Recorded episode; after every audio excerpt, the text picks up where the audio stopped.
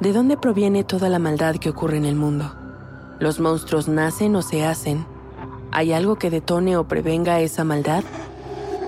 Soy Jessica Borja y te invito a escuchar Los monstruos no viven bajo tu cama, un podcast presentado por el programa Sound Up que investiga el origen de la violencia en mi país, tomando como punto de partida tres casos paradigmáticos que estremecieron a México en los últimos años. Escúchalo gratis en Spotify.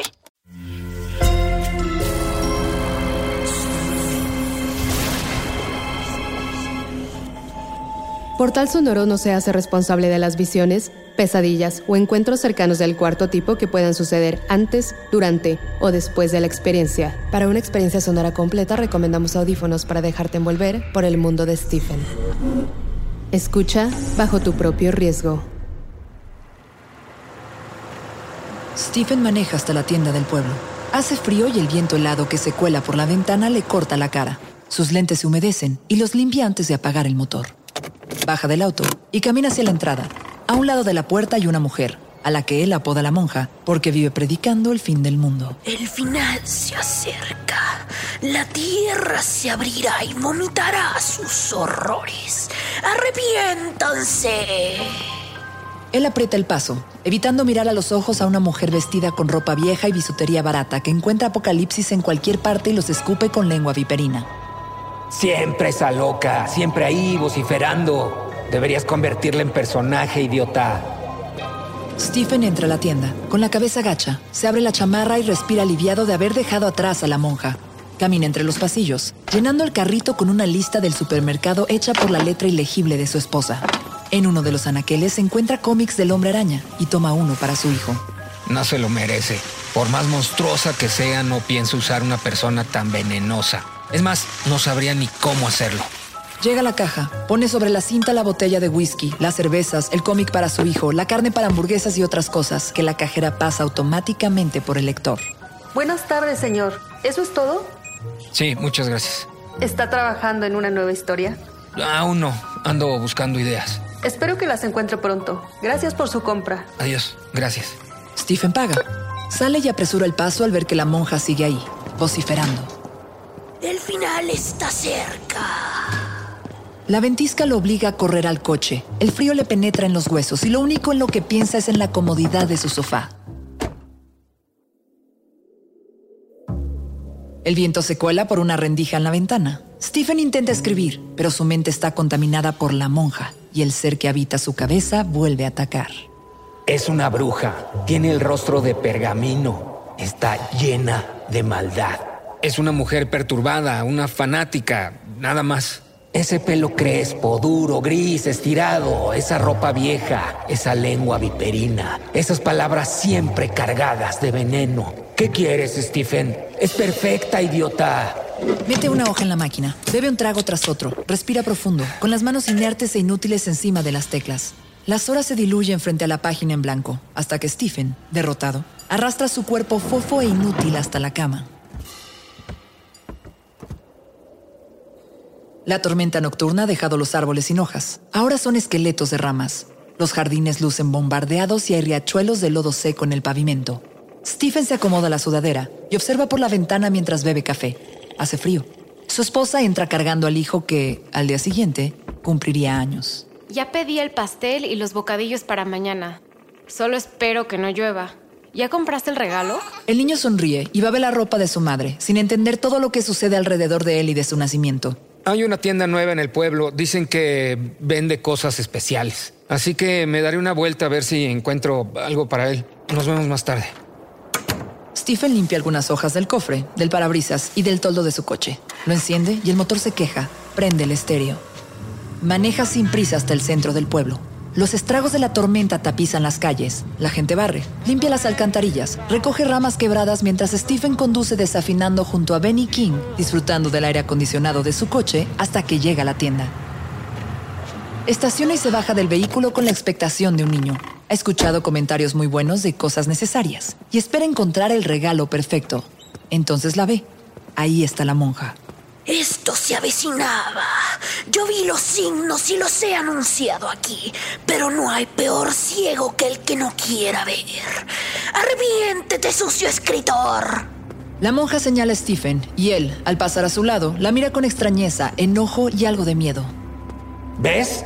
Ahora te ataca. La maldita monja te señala entre la multitud. ¡Obsérvala! Mira esas arrugas tristes, esas manos huesudas, esos dedos flamígeros. Es el personaje perfecto y debes usarla para desquitarte, imbécil.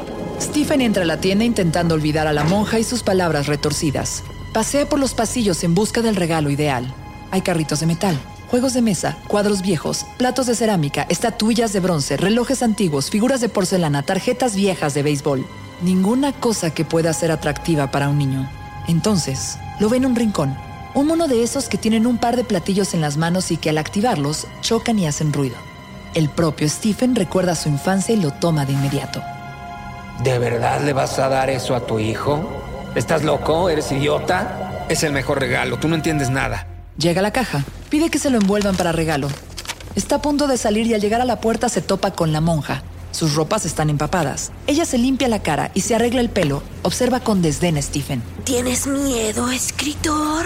Deberías. El cielo se está abriendo y los engendros del maligno pronto estarán entre nosotros, llevándose a los pecadores como tú.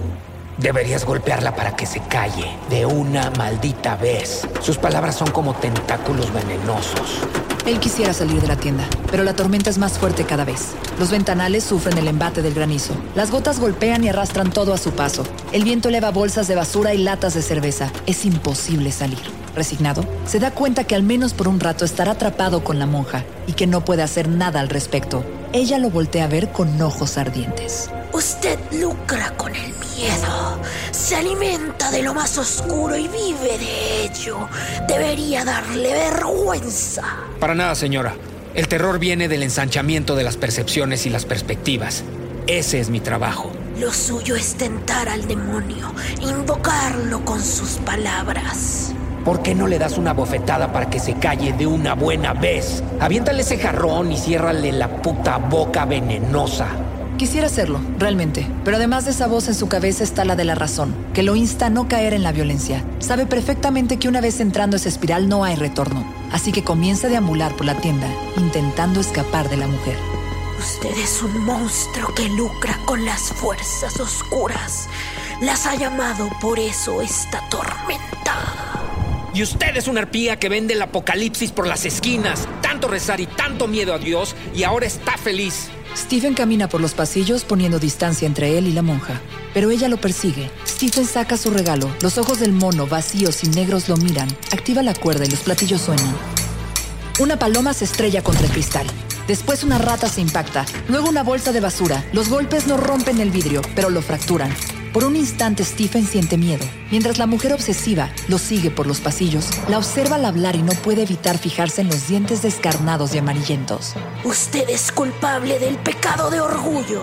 Se pasea por altivos de la calle cuando todos sabemos que está lleno de vicios inconfesables. Señora, déjeme en paz. Ya suficiente tengo con estar encerrado aquí como para tener que escuchar sus estupideces. Mientras se aleja de la monja, inconscientemente como un reflejo, vuelve a darle cuerda al mono. Un instante después, una gaviota se impacta contra la puerta de la tienda. Expiación, purificación es lo que necesitamos, sacrificio. Haz que se calle o lo haré yo y no va a ser agradable. Estoy harto de sus palabras. Cada sílaba está llena de veneno. Ya no puedo soportarla. Debemos irnos de aquí. Sabe que la voz en su cabeza tiene razón, que si continúa ahí, algo malo pasará. Pero la tormenta no cede. Stephen se acerca al ventanal. Observa animales muertos siendo arrastrados por los riachuelos de lodo y basura. Los coches tapizados por hojas y ramas, los cables eléctricos ondulando y los postes moviéndose como juncos. Tendrá que esperar y se resigna a ello.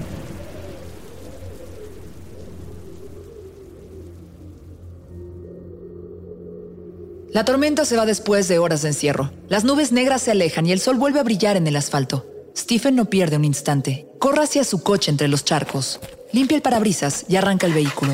La monja lo persigue por el estacionamiento y le grita, con el dedo flamígero apuntando al rostro.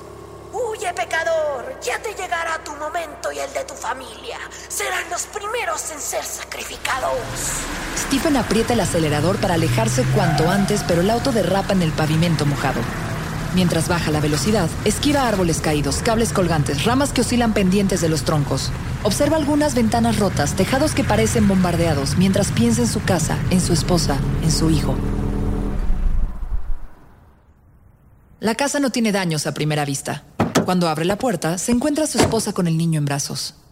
Nos tenías muy preocupados. Fue una pesadilla. Estuve encerrado en la tienda de regalos con la loca esa que parece monja. Uf, qué pesado. ¿Te dijo algo? Nada relevante. Se la pasó hablando del fin del mundo y al final me echó una maldición. Bueno, una detrás de otra, quiero decir, como si creyera yo en ello. Vaya bruja. La pareja entra a la casa. Stephen abre el refrigerador y destapa una cerveza mientras se tira en el sofá. La noche cae y se queda dormido con el cuello en un ángulo imposible. Su sueño se llena de imágenes apocalípticas, animales de otro mundo devorando personas, arañas haciendo nidos con humanos y la voz de ultratumba de la monja como un rumor en el fondo del abismo. ¡Expiación! ¡Expiación! Sacrificaremos a tu hijo para limpiar tus pecados. Despierta, inútil. Tienes que escribir esta historia. Stephen abre los ojos sobresaltado. Le duele la espalda y tiene el pelo revuelto. Automáticamente busca sus lentes y lo primero que ve es a su esposa que le ofrece una taza de café humeante. Buenos días. Eh, ¿Cómo te sientes? Como si me hubiera pasado un tren por encima. Creo que voy a escribir un rato. Tengo un par de ideas que quizás se transformen en algo. Arrastra sus pasos hacia el escritorio donde la Remington lo espera con una página tan blanca como la conciencia de su hijo. Las pesadillas de Stephen se transforman en palabras de tinta y papel. La monja aparece en la historia. La tienda de regalos cambia y se vuelve a una tienda de conveniencia. La tormenta ya no es tormenta. Los animales que chocaban contra el cristal un día antes ahora son monstruos. Los habitantes del pueblo se convierten en personajes. El mecánico que arregla el Mustang destartalado de Stephen, la eterna maestra del kinder, la joven cajera del supermercado, los militares de la base, el nuevo vecino, todos están ahí, junto a él, atrapados.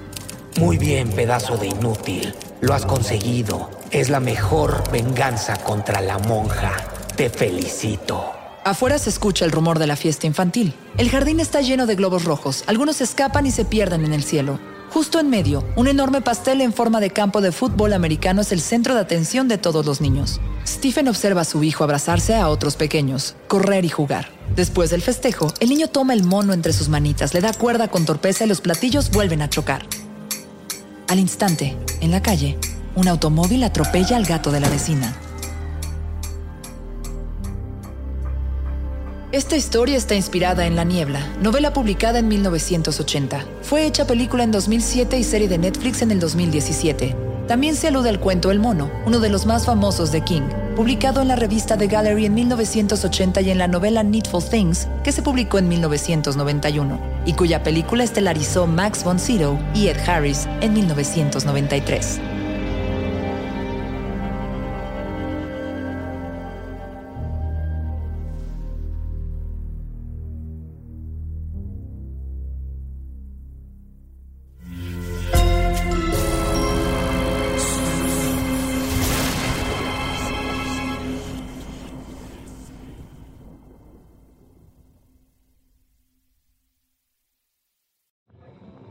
¿De dónde proviene toda la maldad que ocurre en el mundo? ¿Los monstruos nacen o se hacen? ¿Hay algo que detone o prevenga esa maldad? Soy Jessica Borja y te invito a escuchar Los monstruos no viven bajo tu cama, un podcast presentado por el programa Sound Up que investiga el origen de la violencia en mi país, tomando como punto de partida tres casos paradigmáticos que estremecieron a México en los últimos años. Escúchalo gratis en Spotify. Sé bienvenido a Tristan Terror, mi podcast donde comparto múltiples vivencias paranormales que mi propia audiencia me manda. Relatos sobre brujas, sectas, fenómenos extraños en distintos lugares conocidos de México. Adéntrate para que conozcas los relatos más aterradores de México. Y así esta noche, te aseguro tendrás dulces pesadillas. Escucha Tristan Terror en cualquier plataforma de podcast.